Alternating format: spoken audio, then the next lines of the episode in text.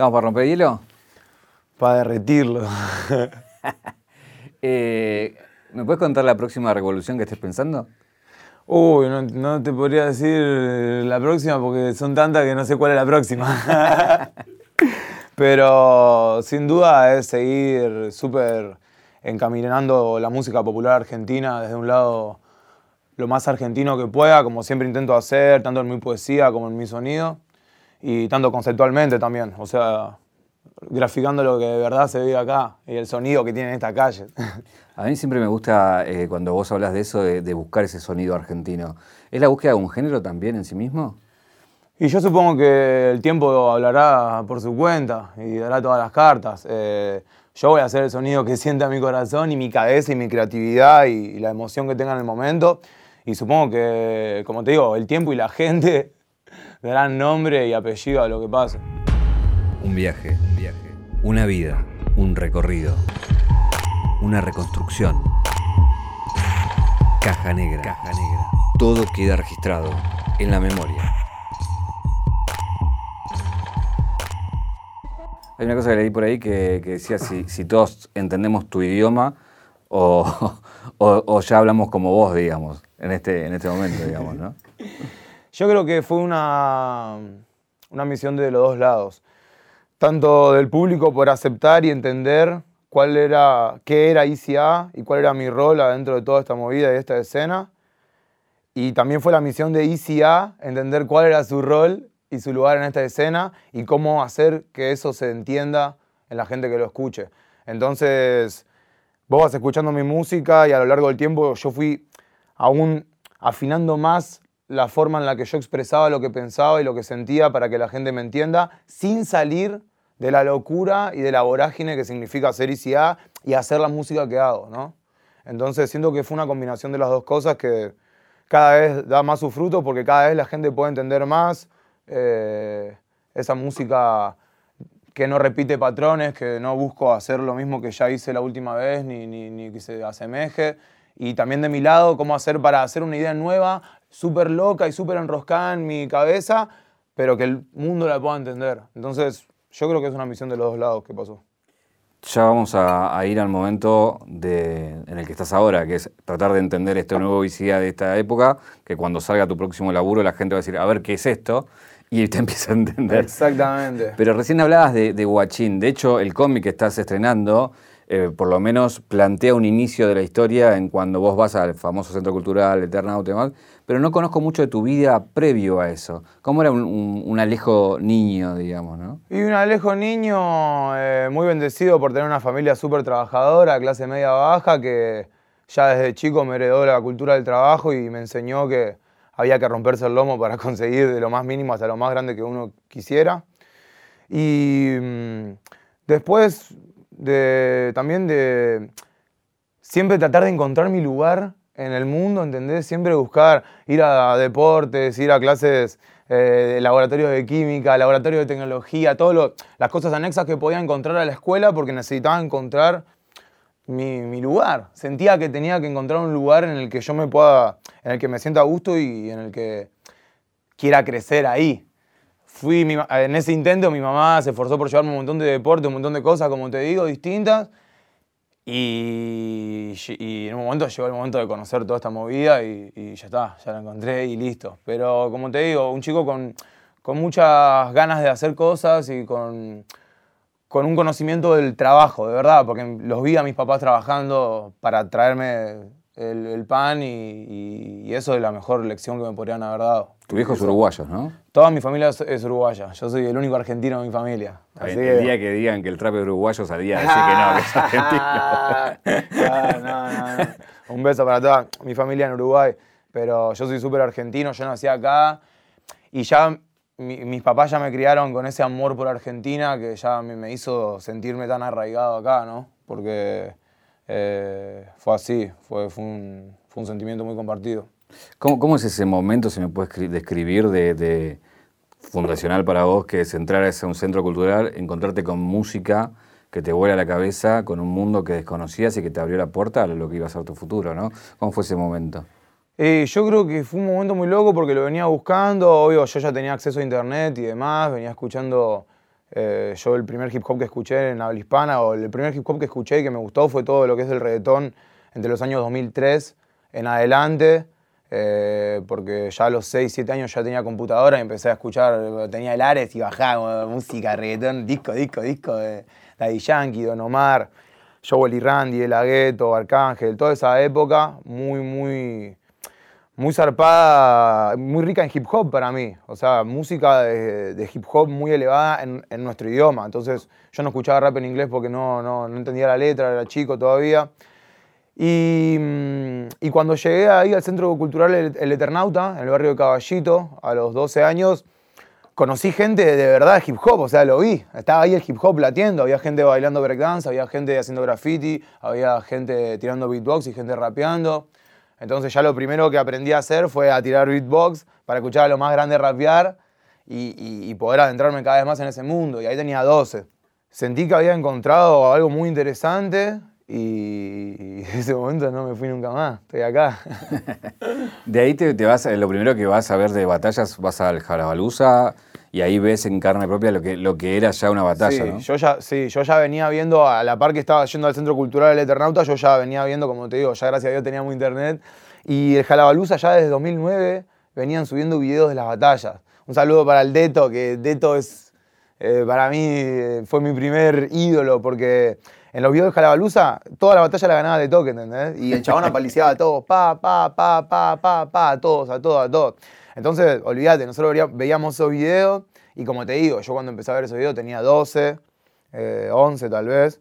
Y, y, bueno, cuando tuve 13 se dio para que vayamos y, pudimos estar ahí y estar en una competencia por primera vez y, ver lo que era este mundo más de cerca. Siempre fueron, siempre fui escalonando pequeños pasitos que me fueron adentrando cada vez más en esta, en esta vorágine, ¿viste? Me fueron dando todo el sazón. Hay una, una, decisión y también entra Internet de, alguna, de alguna manera con, con, Facebook cuando decís, bueno, voy a hacer lo mismo cerca de mi casa. Contame es, ese, ese lugar fundacional, ese momento fundacional, que, va, que, que, ya es mítico, ¿no? Pero bueno, vos, vos estuviste. Claro, sí, sí. vos, vos, seguro estuviste. Después mucha gente va a decir que estuvo, pero vos seguro estuviste. Y olvídate, y fue una locura. Ahí en el cómic está bueno porque me permite mostrarlo gráficamente y expresar pequeños sentimientos y sensaciones que, que tuve en el momento.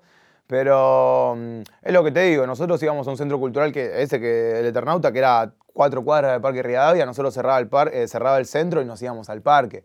Y nos juntábamos los fines de semana en el parque a bailar breakdance. Y, mm, y dicho y hecho, como decís vos, dije, mira, estamos acá, en este lugar donde nosotros ya estamos haciendo hip hop. Que invito a la misma gente, hacemos un movimiento distinto, pero en la misma sintonía, bailamos breakdance, rapeamos, acá, cerca de nuestra casa, dije, ¿cómo no, no va a ser factible? Y obvio, teníamos Facebook, yo estaba red del Facebook, estaba súper de tendencia Facebook, todos los pibitos del primario como yo, entrando al secundario, teníamos Facebook, jugábamos jueguitos, y yo de repente me rompí un evento en Facebook, empecé a invitar a todos los que pude, ese de ese mundo nuevo que había conocido, porque yo había salido de un primario donde ninguno era rapero y entré a un secundario donde ninguno era rapero, ¿entendés? Como nadie era rapero en mi secundario, ¿entendés? Entonces, eh, la única gente que conocía el mundo del hip hop era, era, ese círculo que iba a ese lugar. Y bueno, em, también conectamos, terminó pasando que hago el evento en Facebook, habían confirmado eh, asistencia a 30 personas, ¿entendés?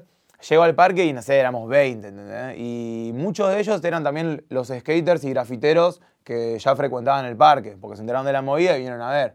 Y, y fue re loco porque éramos unos pibitos que no teníamos idea que iba a pasar todo esto de esta manera.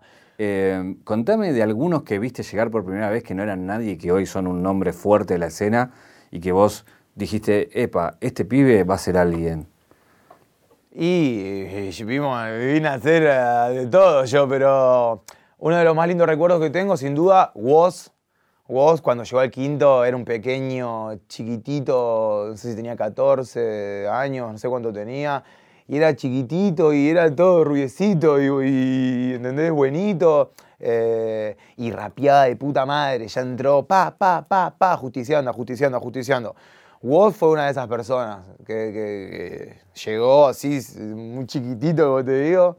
Eh, igual vos tenés mi misma edad, ¿entendés? Cuando vos llegó con 14, yo tenía 14 también, ¿entendés? Eh, Pero bueno, esa es una de las personas. Y después, no sé, hemos visto decenas de cosas, la verdad. He visto de todo. Eh, Duco también tuvo un crecimiento resarpado eh, cuando entró en el, quinto y en el circuito de batallas. Tuvo un crecimiento de nivel siempre muy, muy zarpado, que, lo terminó decantando en, lo gran rapero que soy, sin duda. Si tiene que elegir dos momentos, dos fotos de, esas épocas del quinto, como decir, estos son los momentos que a mí me van a quedar grabados eh, en la retina y en la memoria de por vida.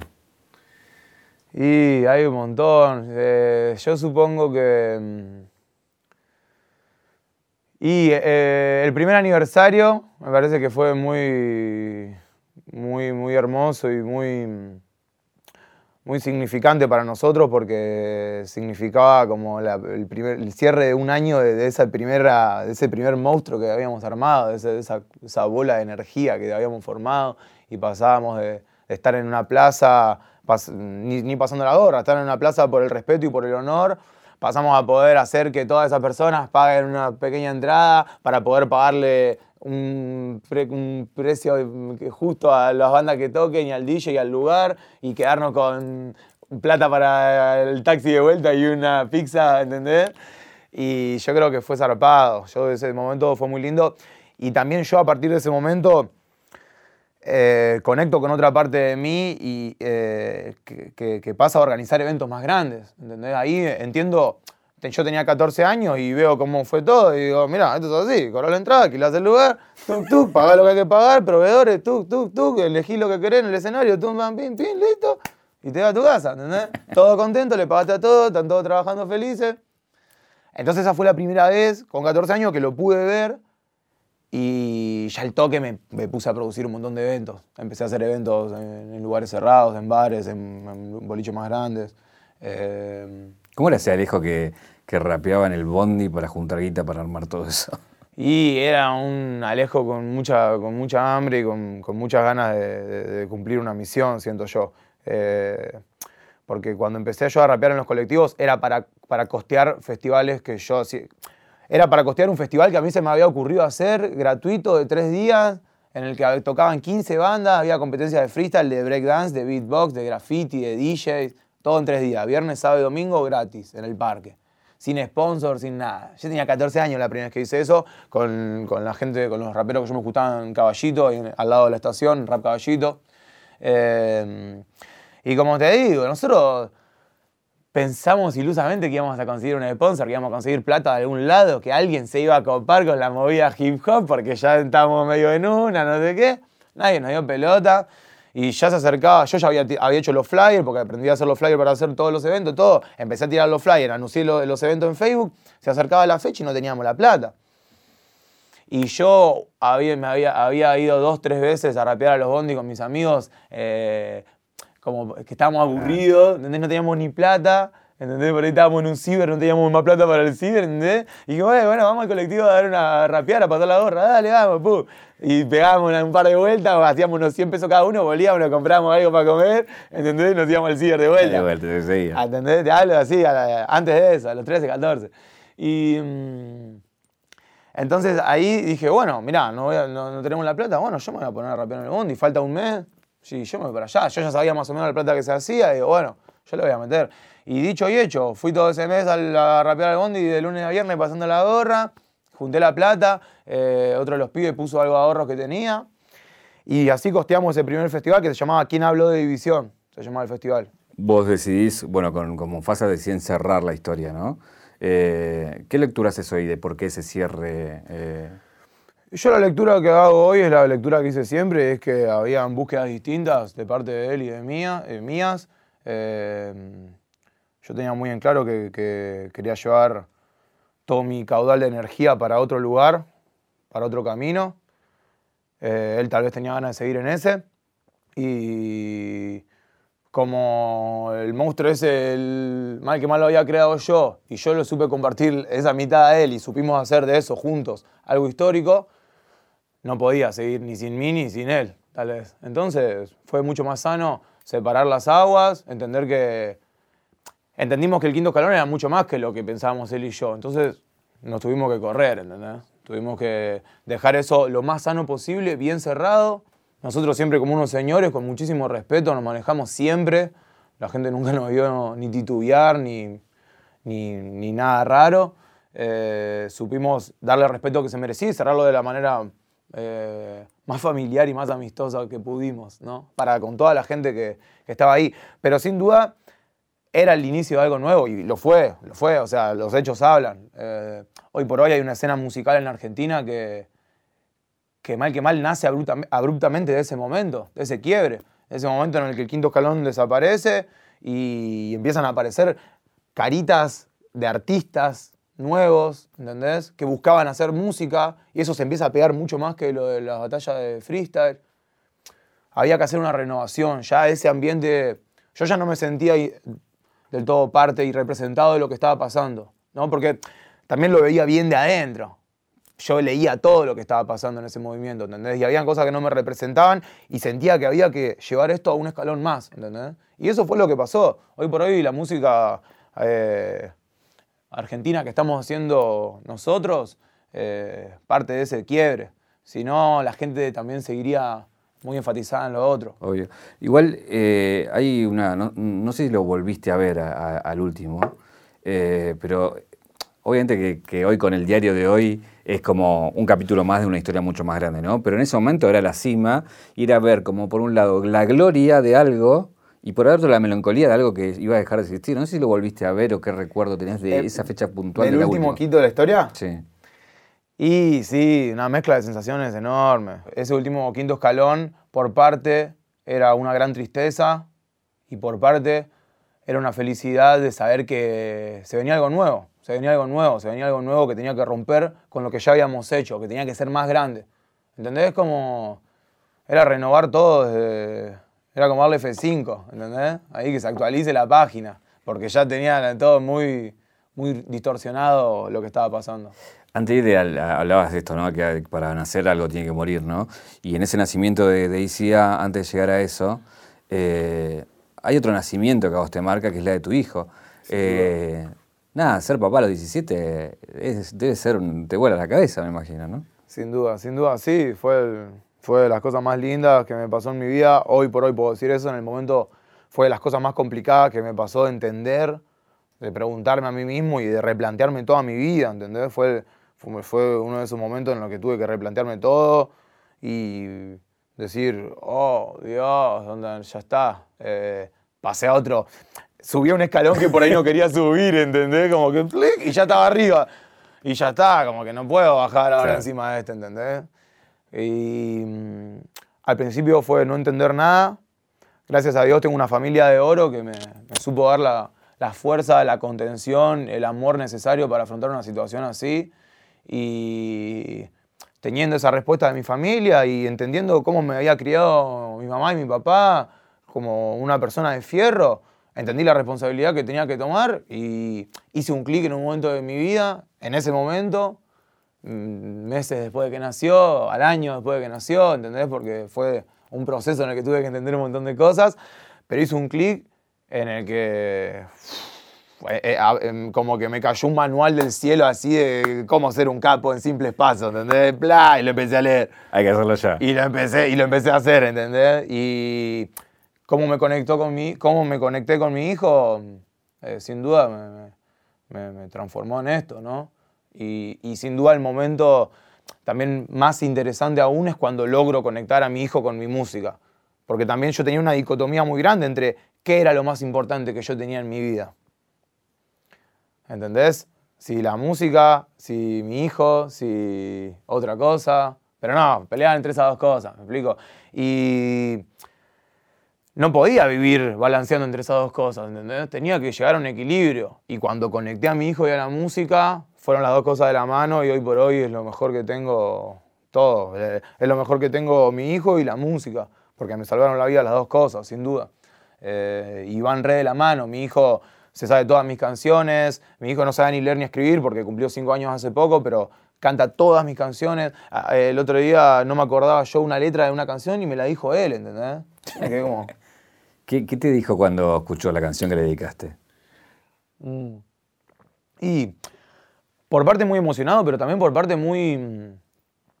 no sé si choqueado es la palabra, pero como no entendía el que, qué hacer, cómo sentirse. No, no comprendía o sea, lo que le estaba pasando. Como que me decía, gracias papá, es hermosa la canción. Y se quedaba como en una vorágine entre la que no, no sabía qué decirme, porque ni me imagino lo que debe ser ser él y sentir que te regalan para tus cinco años eso y que él va a tener ese regalo toda su vida, ¿entendés? Y cada año que cumpla va a ir entendiendo un poquitito más. Cada año que cumpla, cumpla 6, 7, 8, 9, 10, 20, ¿entendés? Va a mirar para otro y va a entender más aún todo, ¿entendés? Y el día que sea padre, ni hablar. ¿Por qué decís que te salvaron la vida la música y él? Y eh, la, música sin duda me salvó la vida porque me, dio el lugar en el mundo en el que yo me siento súper parte y en el que, en el que me nace del corazón darle toda mi energía, ¿entendés? Me, nace de verdad a mí, yo estoy comprometido con la música a un lugar en el, como enamorado, súper enamorado, ¿entendés? Porque es lo que te digo, a mí me motiva la música, yo me despierto y estoy todo el tiempo pensando en hacer una canción nueva, en una rima nueva, en una melodía nueva, en una frase. Eh, siempre estoy pensando en ella, ¿entendés? Es como, es el amor de mi vida, es uno de los amores de mi vida. Y Bruno me salvó la vida completamente porque me entendió cómo, cómo disfrutar de esta vida y cómo ser un capo sin lastimarme. ¿Entendés? Él me explicó con su, con, su cuerpito diminuto de 4 o 5 años o de bebé, me explicó que mi vida valía muchísimo más y que yo tenía que disfrutar todo esto que me estaba pasando y seguir creciendo y seguir haciendo todo mi sueño, que él no me iba a frenar en mi sueño, pero sí que me iba a poner en eje, ¿entendés? Eso fue lo que me pasa con Bruno. Entonces, por eso te digo, esas dos cosas son lo más lindo que tengo. Y ni hablar mi mamá y mi papá, son mis mejores amigos, son la gente en la que más confío, en la que yo siempre comparto mucho tiempo. Ahora esta cuarentena no los vi por, cómo estamos, ellos están haciendo la, cuarentena juntos, están ahí aislados. Em, Hay una cuestión que, que vos mencionás al pasar, que decís, no vino nadie cuando estábamos haciendo esto. Cuando vos te vas del quinto, ya venían todos, pero vos aún así decís, no, yo lo sigo haciendo solo. Y, pero, y si la, vi crecer hasta donde la vi crecer por mi propia mano, ¿entendés? Que voy a, una vez que encima armamos todo el castillo, todo el imperio, te lo voy a venir a regalar a vos. Hubiese venido a ayudarme cuando estaba ladrillo por ladrillo, papu. No, oh, olvídate. Entonces, yo soy muy consciente del valor de nuestras manos, ¿entendés? Y del trabajo. Y de que cuando hay gente que tiene sueños y tiene ganas de trabajar, las cosas pasan, ¿entendés? Y nosotros somos gente de buena fe, laburadores, respetuosos. Entonces la gente que labura con nosotros le, gusta seguir laburando con nosotros y nosotros tenemos una ambición muy grande, que no me la paga casi ningún billete, es casi imposible, no sé. Porque no, no hay, yo no, me imagino una cifra, no es que me decís, ¿cuánto le pedirías a, un sello multinacional? No, es que no hay una cifra, porque a mí me tenés que ofrecer una ayuda desde otro lado, una fuerza en mi misión, ¿entendés? Yo no quiero ser un número, yo no quiero hacer un cheque y un artista frisado obligado a. No, no, no. Yo sé bien lo que soy, yo sé bien dónde estoy, yo sé bien por qué llegué acá, yo sé bien lo que hice, yo sé bien cuánto valgo. Entonces, no, casi que no hay billete que me pueda convencer a mí eh, a, cambio de que me den esa fuerza que yo necesito para hacer un cambio más histórico aún del que está pasando, ¿entendés? Perdón que te interrumpa, pero parece que estás rapeando mientras estás hablando. Sí, es una mezcla de todo, sí, man. Era tremendo. No, no, no, es una, eh, eh, ahí decidís que, bueno, irte con el, con el Duco, eh, van a, la mansión, que también va a quedar como un lugar mítico, digamos, ¿no? De ahí sale tu disco también. Eh, nada, es, también repasar un poco de, ese momento de la historia, ¿no? Duco y yo estábamos en, el mismo, en la misma sintonía, porque ni a él ni a mí nos interesaba seguir metidos en ese mundo de las competencias de freestyle por lo que se había transformado. a mí, por mi parte, por por cosas como ya te dije, que no me sentía representado. Y Duco eh, era un chabón que cada vez se hacía más conocido y se tenía que parar enfrente de, un pibito que él ni conocía, y que el pibito le conocía toda la vida y que le decía una boludez que la gente ya. Y Duco no estaba, Duco no se metió ahí para hacer su carrera en competencia de freestyle. Duco ya quería hacer música, ¿entendés? Entonces por eso nosotros conectamos tanto, porque yo ya también, yo ya un año y medio antes de que el quinto se termine, yo ya venía sacando mi música, ¿entendés? También, ya venía haciendo mi, eh, nosotros hicimos un tour de trap en 2017 que fue histórico, que fue de los primeros, que no, existía. ¿entendés? Hicimos San Martín de los Andes Ushuaia cuando no, existía salir a tocar así con tu banda por un par de ciudades sin competencia de freestyle. ¿Entendés? Eh, y ahí, y Duco y yo nos reconectamos en ese último año del quinto escalón, en 2017, nosotros nos reconectamos porque estábamos en la misma vibra, lo que te digo. Él quería hacer música, yo, ya, yo quería hacer lo mismo. Eh, y eso nos unió como hermanos de decir, amigo, pongamos una espalda contra espalda y salgamos de este lugar, ¿entendés? Corta. Porque estábamos en el estudio todo el tiempo juntos, estábamos todo el tiempo en esa, en esa misma sintonía. Y, y yo valoro mucho esos, esos tiempos que vivimos como de de guerra, mal que mal, ¿no? Porque como que todo, todo, todo gran parte de ese mundo del freestyle nos, nos, empezó a apuntar con el dedo, ¿viste? Nos empezó a apuntar con el dedo, nos empezó a apuntar con el dedo. Y hoy esos dedos están haciendo otras cosas, ¿entendés? Esos dedos están haciendo así o están eligiendo más cosas de lo que nosotros decidimos hacer. Porque mismo de adentro y de afuera se nos juzgó un montón y hoy por hoy la escena es lo que es, porque como te dije antes, por el quiebre que hicimos nosotros en ese momento, ¿entendés? ¿Necesitaban, ¿Necesitaban ese momento, ponerle ese año en la mansión de, todo lo que pasaba ahí adentro, también para formarse como, como artistas, para explotar, para...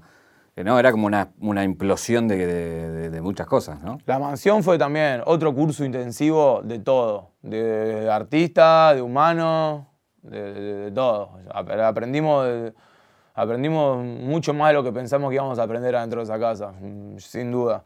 Eh, entonces lo que te digo, crecimos un montón como artistas porque estábamos con ganas de rapear todo el día y adentro. Nosotros solo queríamos rapear, solo queríamos rapear, queríamos ir a tocar, queríamos volver, queríamos grabar, queríamos filmar, queríamos estar haciendo, queríamos estar rapeando solo nosotros en nuestra habitación entre nosotros, sin que nos filmen, sin que nos rompan las bolas, ¿entendés?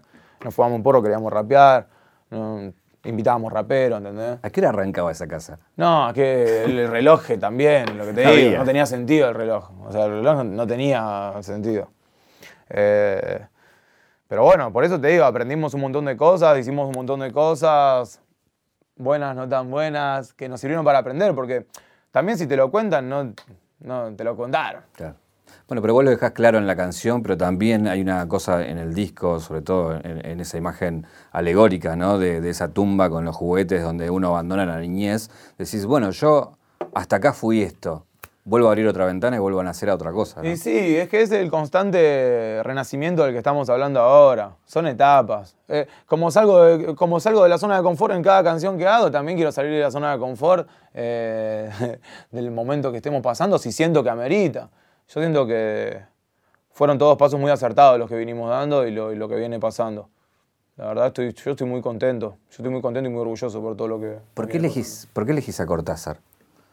Eso es exclusivamente una elección histórica, épica y magnífica de mi hermano Oro Dembow, que le dije, amigo, poneme unas vocales acá al principio del tema, para que no arranque tan así seco solo el beat, el beat está re bueno, le digo, pon unas vocales de algo. Estábamos hablando de no sé qué íbamos a poner, de afuera, de nada, pum. Lleva al estudio y me dice, ya está, ya lo tengo. Luego le da play y me quedo, ¡nah! ¡Oro! ¡Oro! Es Genlio. Es un rey oro. Así que lo que te digo, fue pura decisión de él, elección de él, y fue súper acertado, ay, completamente. Yo cada vez que suena en vivo me, por, eso, Por eso eh, lo, preguntaba por en, este, en esta búsqueda del argentinismo, digo. Cortázar, por más que, haya estado afuera, es como muy argentino. El tango que viene después de, tu mano también, digo, con la historia familiar y todo eso. Es como que estás rondando, ¿no? Todo el tiempo. O Espineta cuando lo buscas. Sí, sí, sí, súper. Yo te llevo la Argentina, la, bandera de Argentina con todo el corazón, con un amor enorme y con un respeto a lo que es el mundo entero más grande aún. Eh, yo trato de hacer, yo trato de exprimir este lugar del que somos, ¿entendés? Yo le quiero sacar jugo porque estas calles tienen historia, eh, acá pasaron cosas muy grandes, acá hubo gente muy grosa, artistas muy, muy zarpados. Y siento que nos quedó esa posta, como que nos quedó esa, históricamente nos quedó esa posta, como que nos pasaron una responsabilidad. Ahora nosotros nos tenemos que hacer cargo de hacer de la música popular argentina algo histórico y algo enorme, ¿entendés? Y yo siento que no estoy ni a un tercio de lo que yo quiero de, acá al final del camino, ¿entendés? Y cada, cada día que pasa logro más cosas y quiero más cosas, ¿entendés? Y, los límites los perdí hace mucho tiempo, no, no sé dónde va a terminar esto. Yo sé que esto va a ser muy grande, ¿entendés? Porque estamos muy comprometidos, porque afuera hay más de una generación comprometida con esto y porque lo estamos haciendo de, corazón de verdad, ¿entendés? Nosotros salimos de hacer esto en la calle y cada vez fue creciendo más y más y más y más. Y así es como son los cambios y las revoluciones musicales a lo largo de la historia, ¿no? Entonces siento que ahora nos quedó esa responsabilidad y yo, siendo consciente de esa responsabilidad que nos queda, digo, le voy a sacar jugo a este lugar, a la lengua de este lugar, a la poesía de este lugar, al sonido de este lugar, a lo que representa este lugar. Entonces como que siempre en mi búsqueda de sonar también nuevo y global, siempre está ese, ese, porcentaje de argentinismo al palo que, le da el tinte de ICA, sin duda. Ahí pasamos de, esos 20 pibes en, la plaza a... No hay, no hay antecedentes, creo, en los últimos 30 años de que la música popular argentina traspase fronteras como lo está haciendo ahora de la mano de ustedes, ¿no? Eh, eso es, es, objetivo, digo, por más te guste o no te guste, Argentina está resonando en otros lados por pibes como ustedes.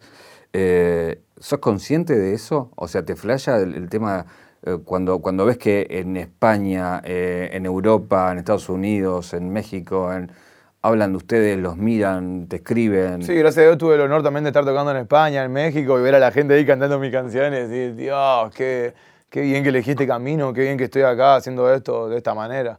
Eh, yo siento que somos súper conscientes porque nosotros, es lo que te digo, nosotros tenemos un hambre enorme de comernos todo el mundo, ¿entendés? De, representar hasta lo más alto de este lugar del que somos. Hablo por mí también, ¿no? Digo.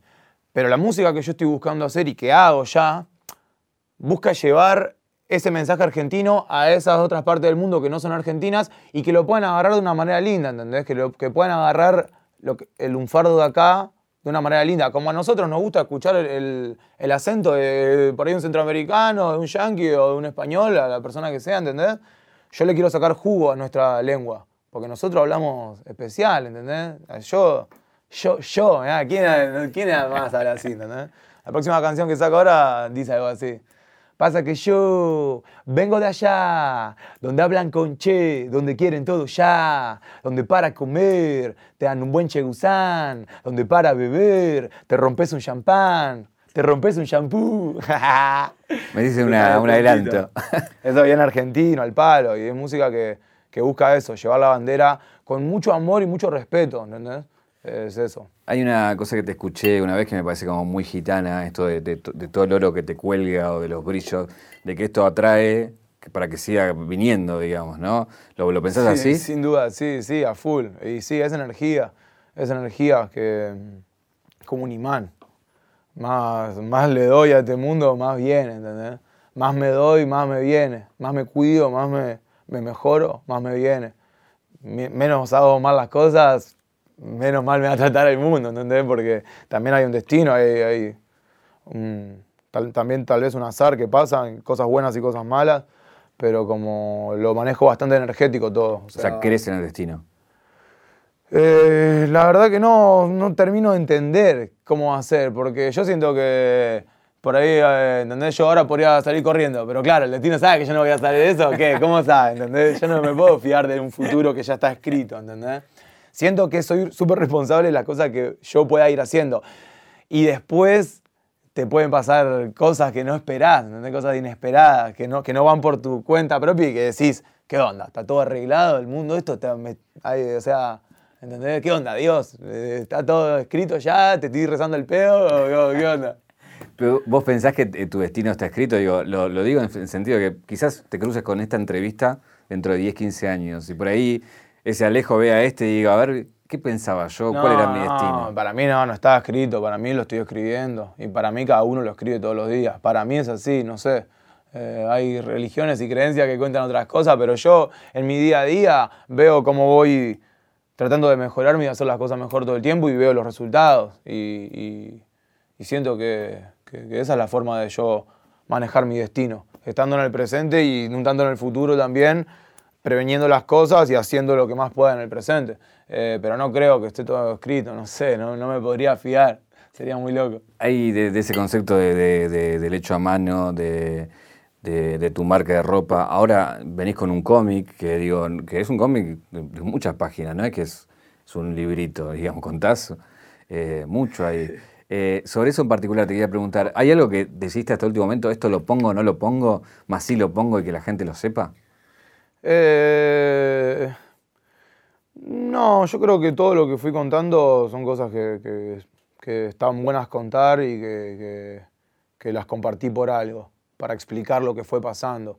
Es bastante, viste, yo busco que sea biográfico y motivacional, viste, como una historia que, que te contagie buena onda, buena energía, porque yo soy, yo, es lo que te digo, yo comparto buena energía, a mí me gusta aprender y enseñar de la misma manera, y siento que es lo que tenemos que hacer todos, ¿entendés? Aprender y enseñar todo el tiempo, sin ego y con respeto y siento el cómic una oportunidad para eso. Entonces todas las cosas que fui contando, siento que son para eso, la verdad que no hay nada así raro. Y siento que hay cosas que explican, siento que hay cosas que explican los, los por qué. Entonces está bueno porque me, encontré una oportunidad para decirlo de una manera linda y, loca. ¿Cuál es el clic, eh, si vamos a la caja negra de tu vida, el clic que te convierte en, lo que sos hoy? Para mí, eh, sin duda, hay tres. Cuando aprendo a rapear a los 13, el primer punto, así como primer quiebre en mi vida, que listo, encontré el camino. Segundo quiebre, cuando tuve a Bruno, cuando tuve a mi hijo, sin duda, porque ahí también, de vuelta, ¡bum! enderecé la nave de una manera que no me esperaba enderezarla. Todo, digo, ¿cómo, cómo Alejo de cero años, de un año, llegó a ICA de 22? Esos dos pasos. Y tercero, cuando entendí que el camino era la música, sin duda. Cuando entendí que el camino era la música y que tenía que hacer todo esto que está pasando ahora. Eh, ahí me terminé de convertir en ICA, en este monstruo que soy hoy. Ahí entendí todo. Hay una, caja negra, te voy a sacar algo de acá. Eh, no, hay, una, historia que se te repite mucho, que lo sabes muy bien, que tiene que ver con esto. Voy a ver si se me queda. Ahí está. El 11. Contame. Oh, ¿Viste cómo estoy? Yo te digo que tengo energía. lo, voy a, poner acá para te, digo, te dejarlo acostadito ahí que está. Eh, lo, también lo, digo porque hay una, no solamente el 11, sino hay una cuestión festiva tuya. Uno ve tus shows y son fiesta y es pogo y es alegría y tu, y tu vibra es eso. Pero también hay, hay una, una, cuestión numérica que elegís el 11. Eh, contar dos preguntas. ¿Por qué elegís el 11? qué importancia tiene el 11 y qué es lo que se va a venir el próximo 11 del 11, a las 11. a las 11 y 11. Mirá, yo te voy a ser muy sincero. A mí, eh, a mí conscientemente el 11 del 11 lo empecé a tener como referencia eh, el año pasado cuando estaba siendo hecho a mano. El disco no estaba saliendo. el disco no lo estaba llegando a grabar en el tiempo que yo necesitaba grabarlo. Y en ese momento me empieza a aparecer el 11 en todos lados, como una señal de que tenía que cumplir esa misión. Yo había elegido sacar hecho a mano el 11 del 11 de 2019 con 11 temas para conectar con el primer año que saqué, Antesana 247, mi primer álbum, que fue el 11 del 11 de 2018, y el último quinto escalón de la historia, que fue el 11 del 11 de 2017. Arranca desde ahí, arranca desde el 11 del 11 de 2017, último quinto escalón. Yo hago Antesana 247. Ya llegaba un año desde que se terminó el quinto digo, bueno, está buenísimo. Como cumpleaños del quinto, saco esto. 11 del 11. Yo hasta ahí no tenía, ¿entendés? Obsesión por el 11. Se coincidieron la fecha, digo, listo, llego, llego. Chao, cumpleaños de la muerte del quinto escalón, saco Antesana 247. Dicho y hecho, lo saqué. Al próximo año me meto a hacer hecho a mano también las fechas ya estaban rondando como para que salga por noviembre. Y digo, bueno, macho, sería una locura. Le sacamos 11 del 11 de vuelta, le digo a Yesan, le acabamos de risa. Le digo, mirá, iban a hacer 8 temas. Hagamos 11, uno con cada productor. Y 11 y 11, dale. Nos cagamos de risa nosotros nos sumergimos en la misión de hacer el disco. Yo había, ahora dentro de poco va a salir un material, un documentalcito lindo que cuenta ahí cómo fue que yo hice hice, hecho a mano, hice hecho a mano, eh, cómo pensé que lo iba a hacer y cómo terminé haciéndolo. Es muy linda la historia. Pero en esta vorágine de que me, me dejo dos meses para hacerlo, me dejo dos meses para grabar, o sea, me dejo un mes para grabar y un mes para mezclar y masterizar y editar y subirlo en el primer mes, no me preguntes por qué, ahora te vas a enterar en el documental, no pude grabar nada. No pude grabar, no conectaba, no conectaba con la, con rima, no conectaba. O sea, grababa, intentaba hacerlo todo, pero escuchaba la toma y no me gustaba, y no me gustaba, y no me gustaba, y no me gustaba. Así con todos los temas.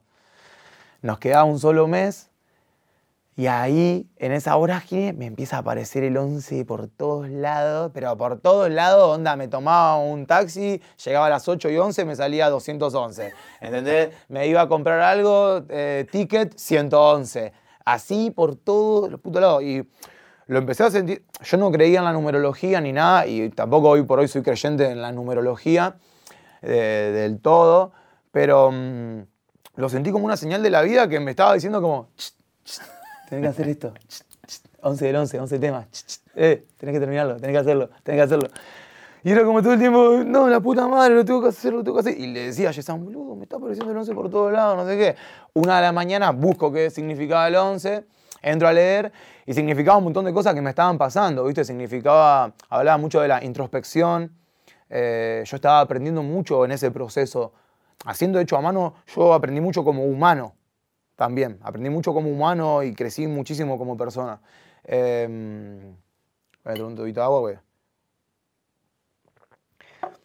Y como te digo, cuando, cuando se empezó a complicar y me empezó a aparecer el 11 del 11, le dije a Yesan, lo busqué y significaba introspección, significaba de una responsabilidad que había que asumir, eh, hablaba de ciertas cualidades especiales y demás. Y lo sentí como súper encomendado. Dije, tengo que terminar este disco, tengo que hacerlo sí o sí. O sea, no, no puedo no hacerlo, tengo que terminarlo sí o sí. Y Yesan me dijo, amigo, lo vamos a terminar en este último mes que nos queda. Nos internamos, escribí, grabé, mezclé, matericé todo en un mes y le dimos.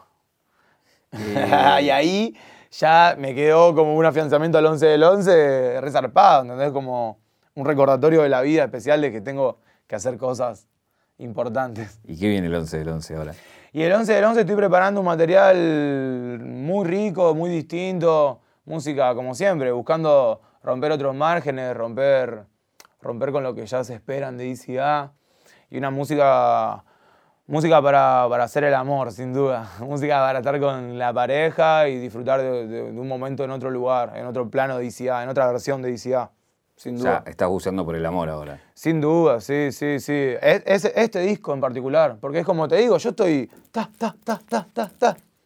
¿Entendés? Yo no me voy a privar de hacer nada. A mí me gusta hacer música, yo hago música, hago música y, y escribo poesías que a mí me gustan mucho, entonces, ¿cómo no las voy a compartir con el mundo? Sin duda. Y gracias a Dios, como nunca me encasillé, como nunca me quedé en una sola cosa, yo tengo toda la libertad para salir a hacer la música que quiero. E igual le estoy haciendo esta música consciente de que le va a gustar a mucha, a mucha más gente de la que hoy por hoy le gusta por ahí ya lo que está escuchando DCA. O sea, vas a hacer muchos hijos. Y seguro, seguro. Ojalá que le pongan Alejo, Easy a sus hijos en honor a mí. Que se tatúen en cara después. Pero sí, sí, sin duda. Yo, a mí me gusta eh, no limitar la música. Me gusta darle todo mi, caudal, toda mi energía, toda mi, creatividad. Y este proyecto nuevo, sin duda, es una, una, versión que mucha gente está esperando y que yo estaba esperando también poder entregarla de una manera que me guste, ¿entendés? Una manera eh, fina de, entregar esta versión de mí, más romántica. Me parece que es una, una oportunidad excelente. Y más que ahora, cuando vuelve el calor, todo ya. Música para hacer el amor. ¿Hay alguna pregunta que no te hice que te hubiera gustado que te haga?